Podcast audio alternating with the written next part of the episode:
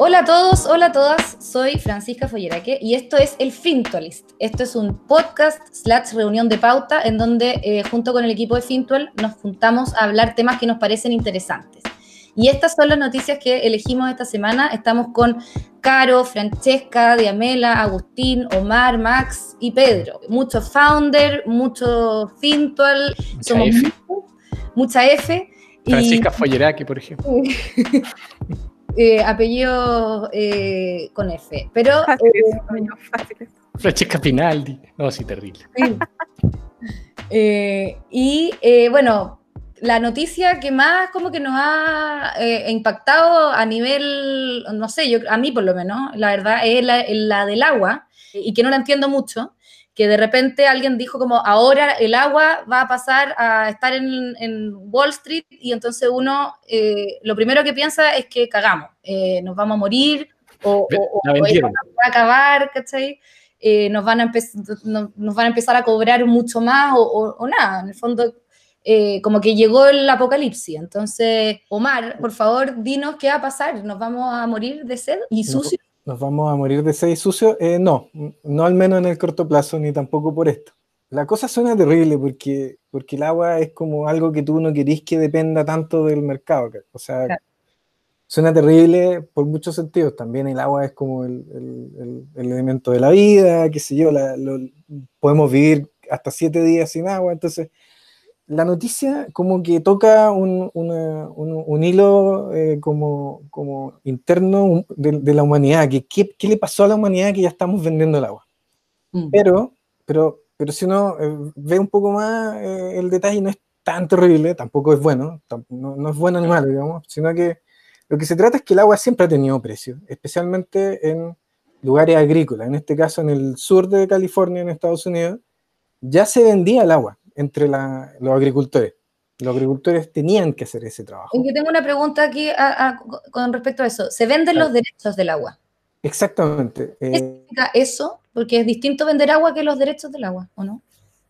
Eh, sí, es- o sea, es súper, te podéis imaginar que es lo mismo, básicamente, eh, derecho del agua quiere decir, para, la agricultura, quiere decir que una cantidad de, de litros eh, eh, asignados por, qué sé yo, por un río que iba pasando ahí, un canal de regadío, una cantidad de litros, yo te lo, lo- lo puedo vender. Eso eran asignados a mí, me lo asignaron a mí antes, pero yo te los puedo vender a ti eh, porque ya no lo estoy usando, porque... ¿cachai? Entonces yo, por ejemplo, quizás antes plantaba, qué sé yo, maíz en California y usaba can- una cantidad grande de agua. Ahora dejé de plantarlo por el motivo que sea y digo, ya, esta cantidad de agua se lo voy a vender a otra persona que lo va a ocupar para su plantación de lo que sea. ¿cachai? Ahora, eso se estaba haciendo eh, harto. Desde el año 2012 hay 2.600 millones de dólares en transacciones en el sur de California por el concepto de, de esa compra y venta de derechos de agua. La única diferencia es que ahora van a haber futuros. ¿Y eso qué quiere decir? Son contratos que en algún momento en el futuro se van a intercambiar. No necesariamente hoy día, sino que en un mes más, en tres meses más, se van a, a ejecutar esos contratos. Y lo que me permite a mí, a- como agricultor, es asegurarme que no me suba el precio en tres meses más cuando realmente necesite el agua. Ajá. Pero esos son, son contratos que dicen eh, que, que voy a tener acceso a regar eh, por un tiempo o qué. Sí, es buena, la, es buena la pregunta. Son contratos, en este caso, netamente financieros. Son contratos que eh, se, se fijó un, un- un índice de precio que se llama, eh, lo tengo por acá anotado, eh, se llama... eh, lo perdí, lo perdí, lo perdí, se me perdió. La magia de la televisión en vivo. Sí, este- Buen este- nombre, buen nombre. Estamos en vivo, eso quiere decir que eh, se llama el Nasdaq eh, Bells California Water. Es un índice que lo que mide son eh, semana a semana los precios de compra y venta de los derechos de agua que se hicieron en cinco distintos mercados de California. Estos mercados ya existían desde hace mucho tiempo y lo que hace este índice es tomar ese precio y con ese precio se definen contratos financieros. Entonces, Ah, eh, es netamente financiero. Ahora, no todos los contratos de futuro son eh, netamente financieros. Hay contratos físicos, hay contratos, por ejemplo, de futuros de cobre, que yo puedo comprar el cobre físico y si lo compro un mes, el cobre me va a llegar a cierto puerto. Te lo van a despachar. Me lo van a despachar. Sí, yo, yo he escuchado historias en el mundo financiero de gente que se equivocó y sin querer hizo un contrato físico financiero. Que le llegan. Y en cierto puerto del lugar del mundo le estaba llegando ciertas toneladas de cobre. Pero eso ya son otra historia. Oye, el, el, tema de la fruta, por ejemplo, si una empresa exportadora de fruta le compra a un productor, le paga al final, le paga cuando, esa, cuando ellos ya vendieron la fruta. Eh, ¿Eso es lo mismo o, es distinto? Porque le dan un, le dan un precio como fin, a fin de año le entregan un, como un resultado. Mira, tu fruta costó esto, esto te va a llegar. Eso está súper relacionado, porque yo como, yo como agricultor digo ya, eh, la cosecha la voy a hacer en, X meses más, y yo no sé bien eh, si el proyecto es sustentable financieramente, pero si ya sé el, el, precio del agua en tres meses o en seis meses antes, con anterioridad yo puedo calcular y sacar la cuenta y decir, oye, esta cuestión realmente me conviene, qué sé yo, plantar durazno. Y tiene mucho que ver con lo que tú decís, porque como me pagan después, yo puedo eh, ver bien y estimar bien mis flujos de, dinero. En un momento en que el agua es súper escasa en California eh, y que ya eh, hay que tener más cuidado con los precios, porque con las sequías que han habido en California, los precios se han disparado, los precios del agua. Oye, pero ¿esto tiene algún efecto negativo el hecho de que empecemos a transar futuros de agua? ¿O, en verdad mm. casi que puros, positivos? O, no, eh, el, el, tema de que un agricultor pueda eh, estimar su, digamos, sus costos futuros es un tema positivo, pero también hay críticas que dicen, oye, esta cuestión son contratos netamente financieros eh, y puede formarse un mercado especulativo. O sea, alguien que llegue y, por ejemplo, especule y compre todos los contratos especulando que van a subir porque va a haber una sequía y al mm. final eh, hizo rentar el precio del agua por culpa de un especulador muy grande. Eso puede pasar, puede pasar. Eh, hay cierto miedo de que pueda pasar y, y hay que ver cómo pasa. Ahora, lo importante acá es saber que es un experimento regional. Esto es, no hay un mercado global del agua, no existe, eh, por lo menos hasta el día de hoy. Eh, es solamente un experimento en una región pequeña del sur de California y hay que ver si realmente le resulta a los agricultores y ayuda a los agricultores o eh, empieza a ser un mercado especulativo. Oye, Omar, ¿y alguien regula eso para que no sea un mercado especulativo? Se supone que todos los mercados tienen que tener un poco de especulación para que funcionen bien.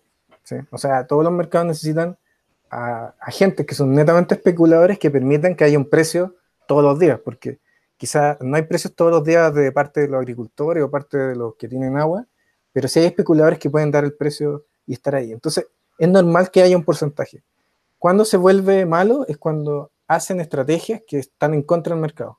Eh, hay un montón de estrategias que, son, digamos, fraudulentas. Y ahí eh, la gracia es que sí hay una regulación, dado que son futuros que están en la bolsa, en este caso en la bolsa de, Chicago, en el Chicago Merck. Entonces, estos futuros se regulan, no, no son cualquier tipo de, regulación, es una regulación bien importante. Eso, eso eh, no protege que, que, que sí existe una especulación que está dentro de la regulación, pero que al mismo tiempo sube los precios de forma negativa. Bueno. Oye, eh, una pregunta, Omar. En, en, una escala como del, quizás del 1 al 10, como que eh, tú lo veis como algo más positivo, algo más negativo, algo netamente como gris que depende del uso que se le haga. O sea, ¿a ti te gustaría que, por ejemplo, pase y esto se replique en el resto del mundo? Oye, muy buena pregunta. Yo creo que de una escala de 1 a 10, 5, creo, porque 5 estoy muy neutro porque estoy muy agnóstico. O sea, Resulta ser que. Pero em, mejor te pongo una escala del 1 al 7. Ya, ahí ya un 4. Digamos que pasa con nota azul, pero, pero, pero raspando, porque eh, estoy un poco agnóstico, porque quizás lo que podría ser es que el mercado sea físico, o sea, que realmente el agua llegue en algún lugar y eso hace que haya menos especulación, porque cuando yo obligo que el agua llegue, eh, ayuda a que la especulación sea menor. También podría ser que existan contratos que solamente sean aseguradoras de agua para los agricultores, que son contratos financieros que también pueden existir. Entonces, por ese lado, tengo mi, escepticismo. No sé si, si funciona bien. No es malo y la idea tiene sentido, sí, pero no sé si funcione bien. Y yo creo que con la escasez de agua, em, sí, estos mercados van a tener que empezar a funcionar en ciertos lugares, pero no veo claro dónde, porque la regulación del agua es súper distinta en todos los países, incluso en, en Estados Unidos, es distinta por cada estado. Entonces, un mercado global del agua es difícil que exista, pero sí veo que con la escasez de agua dulce que hay en el mundo, van a tener que haber más regulaciones y probablemente se van a tener que transparentar algunos precios. Eh, y algo tan cercano como lo que ocurre aquí en Chile, o sea, Petorca, que lo tenemos ahí al lado, que es la región de Valparaíso, el río Petorca, que hay todo un reclamo, es básicamente porque se entregaron un montón de derechos de agua a privados que, que, que, que, iban mucho más allá de la capacidad hídrica de la cuenca del, del río Petorca. O sea, tenía una capacidad acotada que con la sequía esa capacidad se reduce y tú fuiste y entregaste un montón de, de, de, regalos, porque son regalos, son derechos de agua que regalaste a privados, sin ningún criterio económico de mercado. O sea, eso incluso es más, digamos, es más malo que el mercado. No había mercado, fue una asignación a mano. Entonces, sí creo que puede haber un poco de mercado, pero, pero no es claro. Con la cantidad de regulaciones que hay, no es tan claro. Ya, perfecto. Oye, y hablando de ideas que a alguien se le ocurrieron o no, de, ideas que al principio no han sido bien recibidas, pero que luego empiezan a ser mejor recibidas, nos puede hablar Agustín de la siguiente noticia, que es la del Bitcoin. Partió como algo temerario, loco, de gente freak, eh, compradora de armas y pornografía. Eh, así, eh, Entre otras. Pobres con Putines que inventaron el Bitcoin, como han sido ensuciados. Han sido ensuciados, pobres, por, los boomers. Pero bueno, hoy es el día en que pueden regocijarse quizás porque ya, bueno, no sé si hoy, pero se ve que está siendo más aceptado en, en áreas más institucionales. Puta, sí, eh, increíblemente, porque bueno, yo, yo para mí me, resulta increíble tal vez por la cantidad de tiempo que llevo desde que conocí el Bitcoin, que lo conocí en el 2012 y para mí fue como oh, un experimento de computines eh, como demasiado eh, iluso, ¿cachai? Al principio dije, ah, pero ¿cómo van a hacer una moneda si esto es imposible? Em, y, me, puse a investigar más en detalle cómo, cómo, lo hicieron, cómo el paper de Bitcoin, no entendí nada, obviamente, cuando lo leí, pero después, eh, dándole muchas vueltas y conversando con, con mis socios en ese momento, eh, era como el tema de todos los almuerzos y se puso cada vez como más claro que en verdad estaba bien pensado todo, estaba todo súper bien pensado. Y, y entonces ver que ese experimento, obviamente al principio creíamos que iba a pasar, iban a pasar seis meses hasta que ya iba un banco central iba a comprar bitcoins, pero eh, pasaron hartos más años ya, van claro, como ocho años, y, pero, pero es igual impresionante como cuando uno como mira algo en detalle y se cuestiona 100% eh, y se da cuenta que sí hay algo válido, el mundo puede demorarse todo lo que quiera, pero, pareciera como que vamos para allá.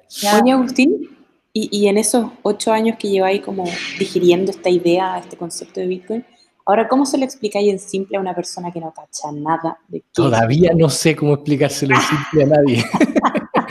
es que es muy enredado porque, porque te surgen demasiadas dudas inmediatamente. O sea, eh, tú decís como que una, es un activo eh, digital, financiero, que, pero ya, ya, pero ¿quién lo, quién, lo da? ¿Quién lo hace? Todos. Todas las respuestas son insoportables. Pero, pero quizá en contraposición como a, cómo entendemos la plata, así como cuáles son las grandes diferencias con, con, la plata normal que todo el mundo maneja. Yo te diría que eh, ese es un principal como problema, es que uno lo compara con la plata, porque la plata, eh, o sea, como las monedas, son súper como es súper claro que son emitidas por alguien. Hay un mm. gobierno, hay un, hay un, perdón, hay un banco central que, que decide de alguna forma cuánto se va a emitir y en adelante. Y, y eso no existe en Bitcoin. Y, Bitcoin en realidad trata de ser más parecido a algo como físico, ¿cachai? Como algo que encontramos en la Tierra, el oro en particular. Y entonces yo creo que esa es la principal como dificultad de explicación, Yo, yo, yo, me aventuraría con una definición como el dinero. Al final el dinero es, yo te paso cinco lucas y tú confiáis que esas cinco lucas te van a servir en otro lugar. entonces Bitcoin te pasa un, algo, no mm. importa qué es, y tú confías que las vaya a poder usar en otro lugar. Y hay toda una red mundial que dice sí. podido usarla con nosotros.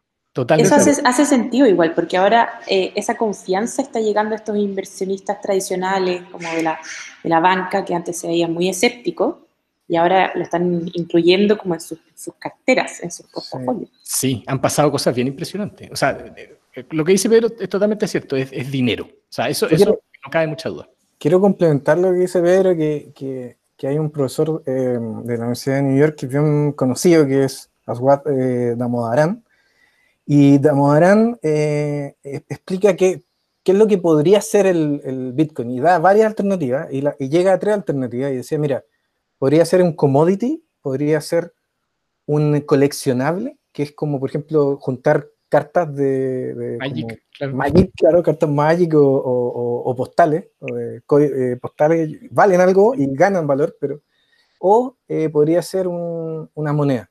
Y después de, hacer un análisis bien interesante, eh, llega a que es básicamente una moneda. así que me parece correcto, incluso desde un punto de vista académico, de un tipo respetable, en el mundo financiero tradicional como Damodarán, eh, que es una moneda. Es una moneda, claro. Se da una vuelta larga para llegar aquí a una moneda final. Claro, una moneda no es la definición legal de moneda. Pero, pero, igual es loco porque la moneda como la conocemos, me imagino que la confianza que hay en el mercado y que hay en la moneda misma deriva igual de quién la emite, porque son los bancos centrales. Pero esa es la, esa es la definición moderna. Los bancos centrales eh, tienen eh, no más de 200 años, pero las monedas en el mundo han existido por 4.000, 5.000 años y partieron siendo pepitas de oro o tablas de cobre. Eh. Sí, esa es la diferencia que yo hago entre moneda y dinero. O sea, por eso, por eso digo sí, dinero, no, moneda no. Porque, porque moneda eh, eh, se usa mucho modernamente, en lo, moderno como lo que dice Max. En cambio, dinero todavía es algo que simplemente se usa para pagar. Mm. y, que... al, perdón, y al final tienes que, es como no sé, la gente no sabe lo que es un banco central, no sabe cómo se emite plata, está ahí nomás, se la dieron desde chiquitito, no preguntes, úsala. Yo creo que va a tener pasando lo mismo con Bitcoin. O sea, mm. no sé, yo creo que de acá Agustín es el único que entiende cómo funciona Internet. Yo no tengo idea, yo lo uso nomás. Entonces, finalmente, y cuando veo que otras personas que yo respeto y me dan confianza lo están usando, lo adopto y chao. Y ya, y te vendo en bitcoins y firo, y no, no, no quiero tratar de entender. Y yo creo que eso está pasando y bien rápido. Ahora, ¿cuánta gente ¿Cuánta gente sabe el mecanismo de creación del dinero actual? Nadie. ¿Cuánta gente sabe cuándo se imprime un billete, por qué se imprime un billete? Claro, y creo que tiene respaldo, además. Y no, no tiene, ninguna moneda del mundo tiene respaldo. Exactamente. Entonces, un concepto medio teórico que, que la gente se pregunta. ¿Y cómo te imagináis tú en cinco años eh, el Bitcoin? Como quién lo estaría usando ahora ya que está un poco más institucionalizado? Sí, ya, yo me voy a pegar mi predicción de los próximos cinco años considerando que me equivoqué antes y ahora entonces estoy, voy a corregir, no voy a ser tan ambicioso para lo que va a pasar. Yo creo que, que se va a empezar a usar como, como un almacén de valor, como una manera de guardar, es como, un, como una especie de eh, moneda más del mundo. ¿Como el eh, oro? claro, como el oro, para escapar de, tu, de las decisiones de tu país. O sea, si tú eres argentino, estás chato de que te devalúen tu plata, entonces pones tu plata en Bitcoin, pero no solo si eres persona, sino que también los fondos de pensiones van a empezar a hacer eso, eh, los, la aseguradora. Los bancos eh, centrales también. El día de mañana los bancos centrales. Yo creo que en cinco años más, sí. De hecho, si yo me pusiera conspirativo, yo te, me podría así como tirar que yo creo que ya hay algún banco central que haya comprado Bitcoin, pero no lo, no, obviamente no lo, no lo anuncian porque es como algo muy... Ahora, lo, lo raro es que tal vez no, no, se puede hacer cosas y no anunciar. No sé cómo es la ley ahí en la parte de los bancos centrales. Hay eh, bancos centrales bien, bien eh, disruptivos. el Banco Central de, de, Suiza, por ejemplo. ¿Pueden mantener el secreto? Esa es mi, mi duda. Yo, yo, creo que, mira, no, no, no, me, no, no, no me, aventuro, pero creo que sí, y por un tiempo al menos, o sea, podría mm. demorarse unos meses.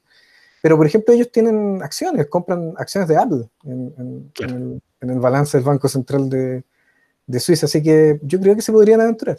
Bueno, sin ir más lejos, lo que pasó hace poco fue que el Massachusetts Mutual Life Insurance Company, el, Mass Mutual se llama, eh, que es una, mm, eh, una mutual, que es una especie de como de cooperativa, se podría decir, eh, que administra 235 billions, una buena cantidad de plata, se, se tiró a comprar 100 millones de dólares no más en bitcoins hace poco.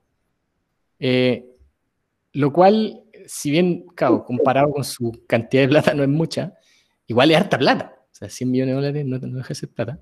Y, y en una cuestión que, que no sé, que, que, todavía hay gente que dice que es un scam. Que, que es una estafa, que, que sirve para pa comprar armas, no sé. Eh, entonces, es bien, es bien que empiecen a pasar estas cosas. O sea, ya van como 12 empresas públicas que han comprado Bitcoin, eh, pero es primera vez que un fondo así de importante lo hace también. La otra que es famosa es MicroStrategy, que está listada también, creo que es parte del Nasdaq, si no me equivoco. Bueno, ahí Omar me puede corregir, pero eh, MicroStrategy compró 475 millones de dólares y, y, y, y, también, bueno, hoy día valen 770, eso, esa plata que compraron, porque ha ido subiendo. Entonces da la sensación de que está empezando a pasar que eh, estos institucionales van a empezar a meterse y, y, como la cantidad de bitcoins es limitada, eso va a producir una presión en el mercado, una presión de compra. Y, y de hecho, JP Morgan, que es un banco súper eh, importante en el mundo y que al principio, cuando conocieron Bitcoin, lo, lo, trataron pésimo, dijeron que era una gran estafa. Y, y el CEO dijo que, que si algún pillaba a algún empleado comprando, lo echaba por idiota. Ahora eh, hacen reportes, ¿cachai? De cómo podría comportarse el, el precio eh, más adelante. Se tuvo que, que, retractar en la práctica. Totalmente. Jamie Dimon se llama. Ah, está ahí como, tu sensación es como de, mira de quién te reíste, todo el, todo el Tal cual. Oye, sí, voy a aprovechar ese, ese acentito argentino para, para hacer el pase a la siguiente noticia, para... para ir avanzando en este podcast, pero está, la verdad es que yo, yo me quedé como con una pregunta más del Bitcoin, con, pero, pero me la contestaste mientras la decía, que el, es el tema de la escasez, que me acuerdo que en el colegio me enseñaron que todo, toda, toda moneda tenía que ser escasa, que, que en el fondo se elegía las monedas hace cinco, no sé cuántitos miles de años por cuál era el bien más escaso finalmente, y esa era la moneda. ¿Es, ¿es sí, ¿O es un, un, un ah. No, no, no, no está exactamente, pero iba, iba a decir que la escasez del peso argentino es, es bastante relativa. Sí, sí. Eh, Así que de eso nos va a hablar eh, Max. Max eh, tenía, sí. En efecto. En efecto, Francis. Ya, lo que ocurre en particular, porque siempre pasan muchas cosas relacionadas a la eh, sociedad argentina en cuanto a política, economía. Bueno, ahora pasó lo de Maradona, que también fue un golpe. Eh, pero en particular, ahora se están cumpliendo nueve meses desde que el gobierno argentino tomó la determinación de prohibir los despidos en el sector privado. Despidos bajo la causal como no justificada, lo cual también no deja de... O sea, igual abre la posibilidad de ser despedido por otras razones, pero eh, no se puede despedir, por ejemplo, como por baja producción y cosas así. Por ser malo. Acá en Chile tampoco se puede despedir por ser malo. O sea... Igual al final siempre, siempre dicen otra cosa, ¿cachai? Pero creo que la, la, la causal, por ejemplo, como necesidades de la empresa ya no está. No. Eh, esto, su minuto, claro, fue un arma de doble filo desde el primer momento porque como señal simbólica para la gente en Argentina era muy llamativo, como oh, que bueno el presidente Fernández que se la está jugando, pero enseguida saltaron los economistas y los analistas políticos y dijeron como, oye, esto no es bueno porque no necesariamente soluciona el problema que el problema es la cesantía. Mm. Y que ha pasado es que las empresas han, eh, se han acogido en el fondo a otra forma de despedir sin despedir, que es como aplicar suspensiones, suspensiones laborales. Que eso también está, empezó a estar disponible en Chile con la pandemia. Hay hartas posibilidades, como que te bajaran eh, la carga laboral y el sueldo, y estaba la otra opción de que también te suspendieran el contrato, seguís contratado, pero en el fondo no, no ganáis nada. Cinco Ah, ya. Sí, el tema es, sí, como, dime. ¿Es como congelar el, el, contrato y después lo puedes retomar o finalmente igual te van a echar? No, el, el, contrato queda congelado y no es necesario retomarlo porque en realidad nunca te echaron, sino que simplemente es como que está ahí en el aire también hay otra especie de sanción si es que las empresas echan con, eh, bajo la causal como no justificada, que es que tienen que pagar el doble de indemnización de lo que hubiesen tenido que pagar en tiempos pre-COVID. ¿Ya? Eh, eso, es básicamente la pregunta, o sea, la, la- la La noticia. Pero en- claro, no me pague, no le pague mientras eh, no trabaje y no lo Pero puede despedir.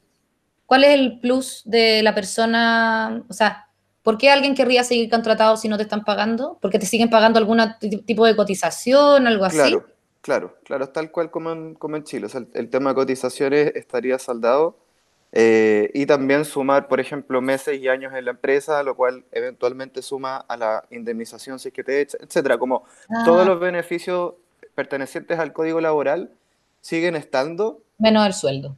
Pero claro, el grueso, que es lo más importante, el sueldo no necesariamente, o sea, no, no, no va a estar. Eh, entonces es un problema súper grande. De hecho, las suspensiones laborales desde marzo han aumentado por 10, Ah. lo cual es mucho, mucho, mucho, mucho. Y también obviamente ha aumentado el trabajo informal. Oye, Max, ¿y esto de Argentina es más o menos como único en el mundo? o? Sí, fue, fue noticia porque no de los países como, como grandes económicamente, porque a pesar de que Argentina esté mal económicamente, igual es la tercera potencia de la región, de los países como grandes, eh, es el único que ha tomado este tipo de medidas y tanto tiempo, porque en un principio era por, por 60 días nomás, desde marzo, y estamos hasta el día de hoy, y probablemente siga hasta 2021. Entonces ya ha sido como, como muy, muy largo. Oye, pero esto es como que es más una estrategia también por el COVID, de que ya no, te, no vas a estar despedido porque no hay trabajo, sino que vas a mantenerte acá y vas a estar en un sector para también evitar contagios, porque como que el nivel de contagio en Argentina como que ni siquiera está regulado, es bien terrible, o es solamente una medida económica. Es difícil saberlo porque yo creo que habría que meterse en la cabeza de- del presidente Fernández. Eh, Y preguntarle, oye, Que ya, Mucho- ya es, una, es una locura ya eso. sí, muchos lo acusan derechamente de, de populismo de izquierda eh, porque le dicen como, oye, con números como que no, o sea, ni los contagios han bajado ni, ni tampoco la economía se ha mantenido, ¿cachai? Es como, lo molestan con que le dicen que es como un acto simbólico y que cuánto tiempo más como que se va a demorar en, en permitir en el fondo la libertad a las empresas de echar si es que le está yendo mal, etcétera. Porque tampoco es como que estén contratando, porque ahora si contratan, tienen que pagar el doble de indemnización si llegan a echar a la nueva contratación. Todo, todo eso es, un rollo. Por eso, por eso no va a haber nunca finto en la Argentina, yo creo. O sea, como, como país es, de- es demasiado difícil. Eh, quizá, o sea, ni siquiera podía hacer un negocio como finto, al propiamente tal no puede existir porque no, no tenéis forma de rentar. Se, evalúa tanto el precio de- de- de- de- del peso argentino que no podía invertir. O sea, yo he hablado con inversionistas, o sea, con, con emprendedores argentinos y dice, oye, me gustaría hacer finto, pero, pero no se puede. Acá no, no, no ese, ese negocio no, no, no es viable. Entonces, siendo un país gigante y una potencia económica, no, no se puede hacer algo como, como esto. Sí, hablando de lo que hablamos antes de las monedas, actualmente el- están con un 40% de inflación, lo cual es bastante. Es una locura. Sí, es una locura. Eh, Pedro, de hecho, yo quería seguir con- contigo, con, con- con tu noticia de Airbnb, que a diferencia de los argentinos le está yendo súper bien. Ellos sí, que- ellos sí que están contentos porque están con una evaluación de más de 100 billones de dólares. Tú, tú, tú pasó los 100 billions, pasó en un momento los 100 billions y le preguntaron al CEO que qué opinaba y dijo, no, no, no sé qué decir, tío. Ahora ese, yo vi ese video, esto que se quedó helado, porque un saben- número online, así. Mientras estaban hablando, la galla le tiró algo que él no sabía. Que Claro, y Que, ah, Fue algo que pasó durante la mañana. Se enteró por la me vio la Claro. acción tan rápido en la mañana que le preguntaron y yo creo que se quedó así, pero después bajó rápido. Sí, ahora están, ahora están 77 billions, lo, lo acabo de, de, de- de chequear. Que, que, bueno, que es una locura, ¿verdad? Y que, y Bajó que- solo 13 mil millones de dólares. no, pues 23. Eh, que es una locura y, y es una locura por varias razones. ¿eh? Primero porque, porque es un negocio que partió en 2008 recién. O sea, tiene 12 años eh, y está valorizado en, en, en 77, 80 billones, si queréis. Como referencia, y aquí Omar me podéis corregir, pero Falabella, que es la empresa más grande de, Chile, está valorizada en 8 billions. O sea, crearon en 12 años algo 10 veces más grande que la empresa más grande eh, de Chile. Y lo otro que tiene, que tiene increíble es que, que hace seis meses todos creíamos que iba a quebrar. O sea, echaron al 25% de, de su equipo, que son como 1.900 personas. Eh, levantaron plata desesperados porque pensaban que iba a quebrar una evaluación, la mitad de la evaluación previa. Eh, y, y, todos están asustados y todos dijimos, oye, cagó Airbnb. Y, y yo me acuerdo de darlo pensar y dije, oye, no puedo creer este negocio que lo veíamos tan sólido. ¿no? No, nosotros tuvimos la suerte con Omar, con Agustín y con, con Andrés estar en una cena con, con, uno de los founders de Airbnb en, cuando estuvimos en San Francisco. Y, y, y, personalmente soy fan de, de ellos por, por, su sencillez y por, su, por, su, por la forma en que construyeron la empresa. Y, y, era la estrella. Y me acuerdo que yo pensaba en abril, no puedo creer que van a morir. O sea, lo, los que, qué importante es la sencillez, la humildad, ¿cachai? Porque, claro, cuando está ahí arriba eh, se valora, pero, pero se puede morir tu empresa en tres meses. Entonces, eso, eso fue muy impresionante. Y lo otro que fue impresionante es la, la forma de, de, recuperarse. O sea, hoy día ya están mejor que, que hace un año, eh, el número. La forma en que logró que un equipo de 8.000 personas, bueno, se echó a 2.000, pero, pero que el resto, hacerlos cambiar y decirles, oye, el negocio ahora tiene que cambiar estratégicamente y hacerlo en 3, 4 meses para rescatar el barco. Eh, y básicamente lo que hicieron fue reenfocar el negocio. Airbnb ofrece eh, alojamiento en casa de, de, de terceros eh, y, y, reenfocar el negocio ya no a viajes continentales de de un, continente a otro, vacaciones muy grandes, sino que a vacaciones que estuvieran cerca de una distancia en auto. Y así salvaron el negocio, hicieron que la gente pudiera arrendar para paseos para el fin de semana o, o para vacaciones de dos, tres semanas en lugares cercanos, ya no podían volar a otros lugares. Y eso hizo que cambiaran toda la, la forma de, de, llevar la empresa, cortar gastos innecesarios, cortar marketing y decir, ahora vamos a hacer esto. Cortaron, no solo salvar la... cortaron divisiones completas que se habían creado en esta filosofía de, de, viajar a otro continente y con experiencias de otro continente, y, lo, y, y, le, y le, las cortaron y las transformaron en experiencias locales. Claro, entonces eso, eso a mí me sorprende cómo le decía a 6.000 personas, cambia tu pega, o sea, a veces tú, uno recomienda que, se, que no crezcas mucho porque, porque si necesitas pivotear o cambiar de algunas decisiones es más fácil hacerlo, entonces, nos sorprende que lo hayan hecho con, con 6.000 personas. Nos, a él mismo le sorprende la evaluación, yo creo que no, le, lo, lo, deja atónito. Eh, y, y, es una empresa que, que, que, cuando uno la escucha la primera vez dice qué mala idea. O sea, Paul Graham, que es el, que el primero que apuesta fuerte por ello, el creador de Y Combinator, y que ellos quedan en Y Combinator, les dice, mira, ¿sabéis que me parece una mala idea? la encuentro mala, uno la escucha y ¿quién quiere irse a la casa de, de alguien que no conoce? ¿Y quién quiere recibir a alguien que no conoce? Entonces, me parece muy mala la idea, pero los tipos mostraron tanta convicción y, y, y tanta capacidad de ejecución que, que, les invirtió. Wow. Y en buena, y en buena hora. Increíble y lo, pensar lo, que en algún minuto estaban en Nueva York sacando fotos, ponte tú, en departamentos para subirlo. O sea, ellos en persona iban a sacar fotos eh, o hacían ese tipo de cosas como para... Eh, era una empresa de, de, tres pelados con cero plata y no hace tanto tiempo. Claro. Mm, 2008. O sea... Claro, y, y, y, no, y no solo ellos lanzaron a la bolsa este, este, esta semana, también lo hizo DoorDash, que es otra empresa que, que, también me sorprende por varias razones. Primero porque no es del 2008, es del 2013, o sea, ya tiene mucho menos tiempo, tiene solo 7 años. Se, se, valorizó también más que, más que perdón, Falabella por usarte de comparación, pero, pero se valorizó en 55 billions, o sea, 6 veces Falabella.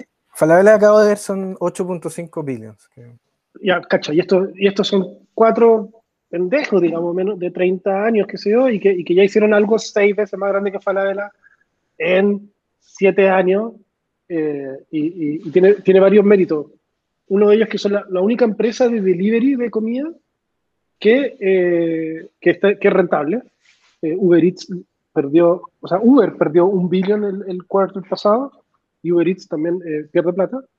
Eh, y ellos lograron ser uno de los primeros, eh, enfocándose, porque, y esto es lo otro, partieron cuando estaba lleno de startups que hacían lo mismo, y su estrategia distintiva fue, ok, no voy a repartir en las grandes ciudades como todo el resto, y me voy a ir a los, a los suburbios, y voy a ser el, el, mejor en los suburbios.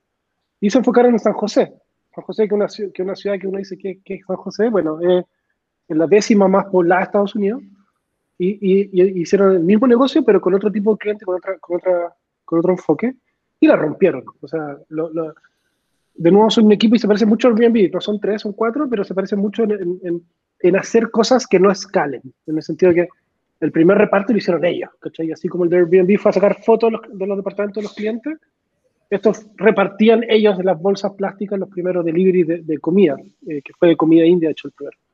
Entonces, al final son ejemplos de, de gallos, lamentablemente todos hombres, digamos, eh, todos los fondos son hombres, em, de gallos que están que, que- con, tecnología y con haciendo cosas ellos mismos desde cero, muy humildemente, construyeron productos que son muy valiosos y que la gente eh, eh, valora y le encanta y, que, y que, y que, y que le, le- resulta como negocio. Entonces, eso lo encuentro, lo encuentro muy sorprendente. Uno está acostumbrado a estos negocios que llevan 100 años o que fueron heredados porque tu papá tal cosa.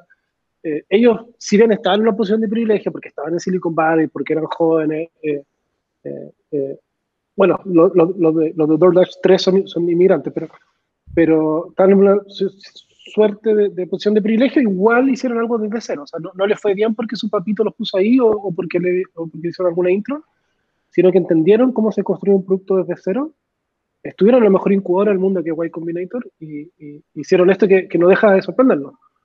Y atrás viene Stripe. Stripe es una que va a, las- a abrir esa bolsa, me imagino, cada, que, cada dos años, que tiene el mismo patrón, dos cabros, eh, también pasaron por Y Combinator, que ya están evaluados en 70 billions sin haber salido a la bolsa, eh, y, que son, y que construyen la, infra- la infraestructura que necesita Internet para el procedimiento de pago.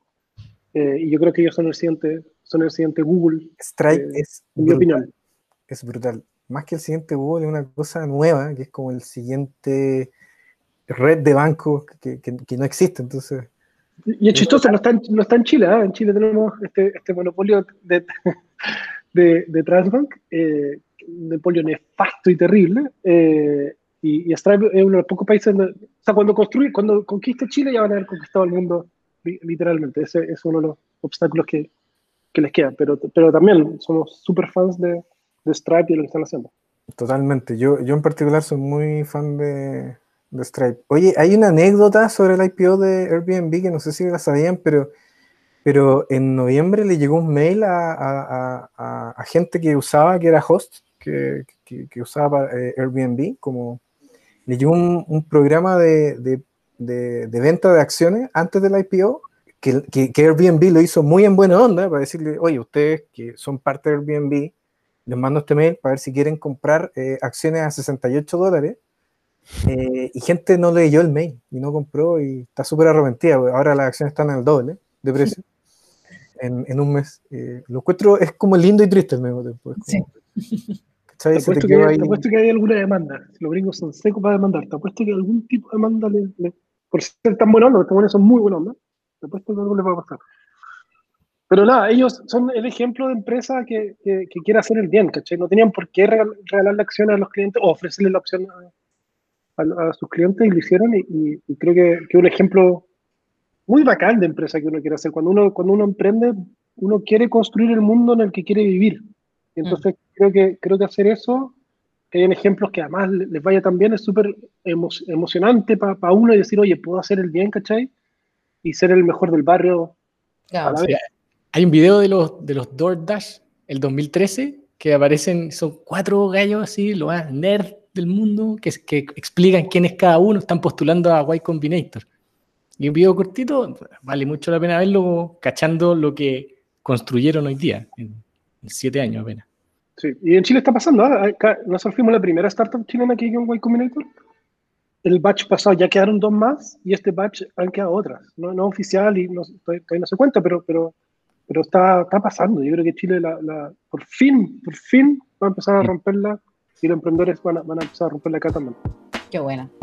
Oye, y eh, pasemos entonces a la última noticia, que sería eh, la de más local, digamos, eh, del retiro, el segundo retiro del 10%, que nos van a hablar la Diamela y la Francesca. Bueno, eh, después del primer retiro, el jueves pasado se aprobó el segundo retiro del 10%, que en verdad es medio mentira del 10% porque no es el 10%, y hay condiciones que son parecidas a las de la vez pasada, que es entre, que se puede retirar entre un millón y, un millón y 4,3 millones, pero se agregaron dos cosas distintas al retiro anterior, que llamaron harto la atención. Y la primera es la de los impuestos, que básicamente si en promedio ganas más de un millón y medio, se te va a considerar renta este retiro y vas a tener que impuest- pagar impuesto en abril o en abril del año siguiente que hagas el retiro.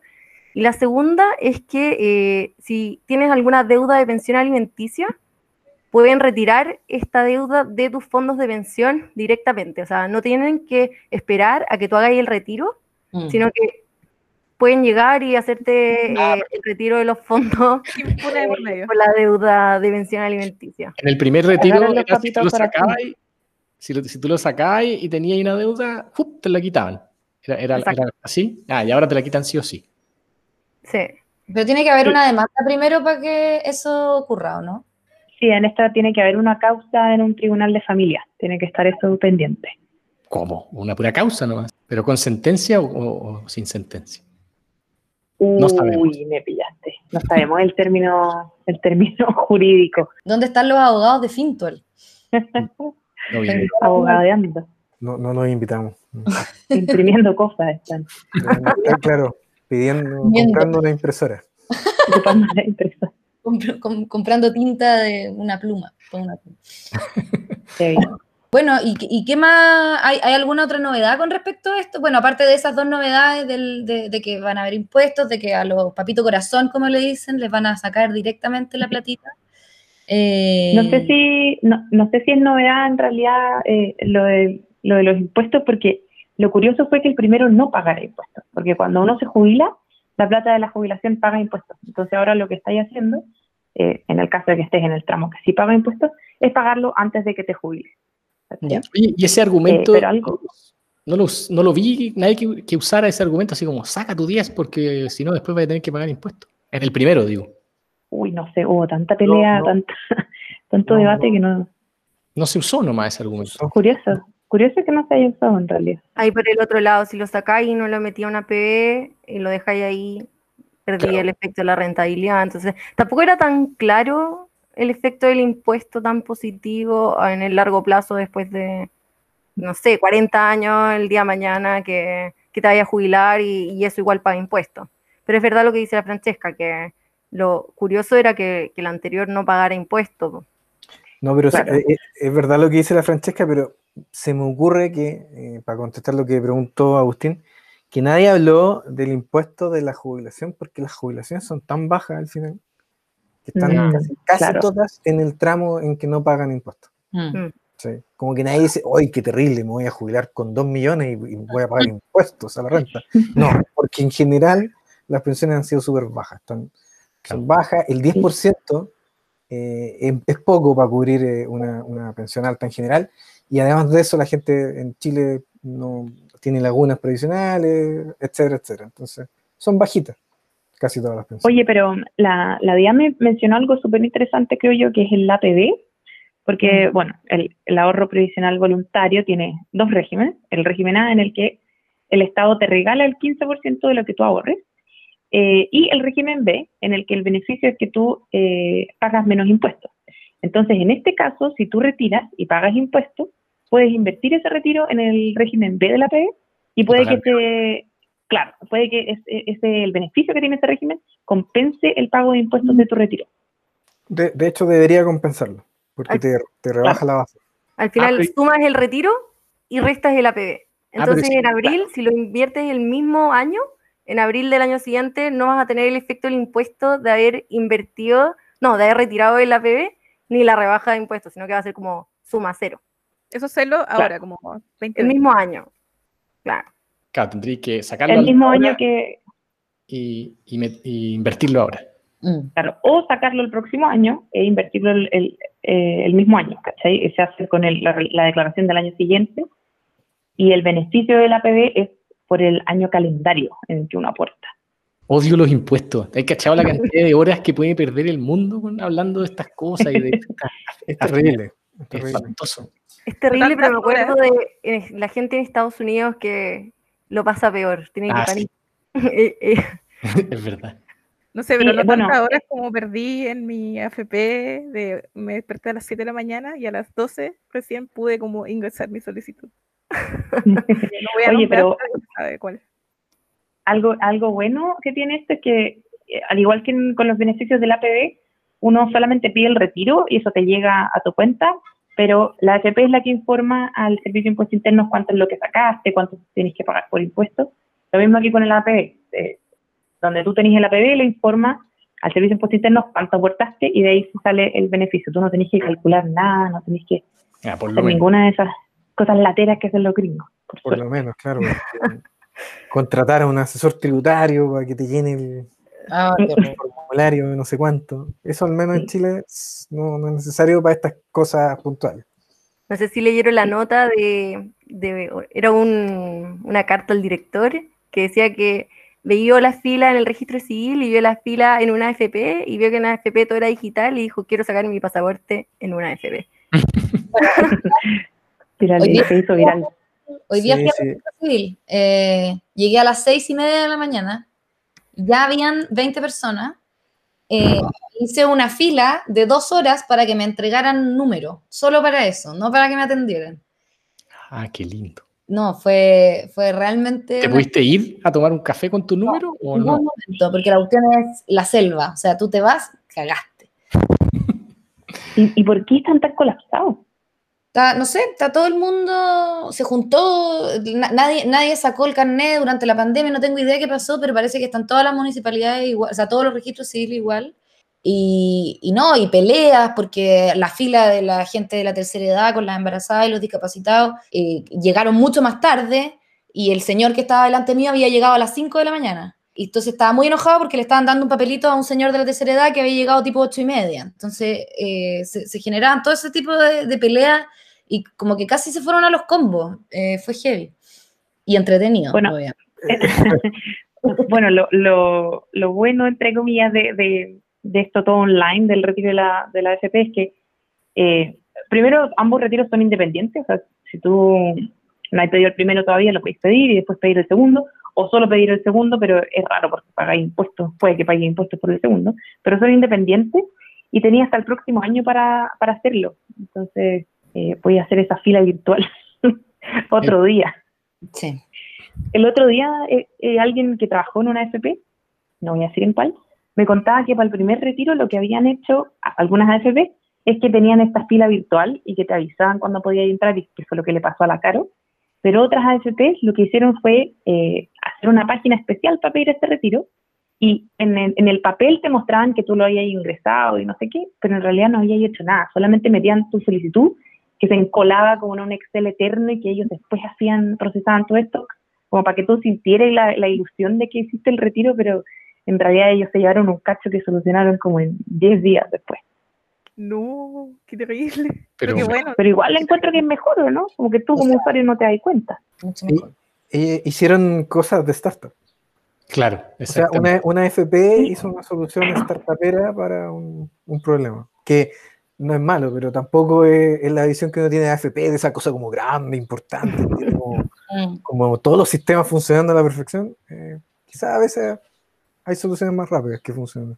Oye, bueno, eh, hemos llegado más o menos hacia el, hacia el final de este podcast, de este capítulo de Fintualist. Eh, de esto va a aparecer un videito más tarde, eh, o sea, esta, más tarde en la semana, digamos. Y nada, les quiero agradecer a todos por, el- por, por la presentación de sus temas, estuvo muy entretenido. Y nos veremos la próxima semana. Esto se sube siempre a la misma hora y el En mismo, el día, mismo canal. en el mismo en el mismo canal. Ya, pues, jueves. Ya, buenísimo. muchas gracias, que estén bien. Chao, Chao, que estén. Bien, chao. Gracias.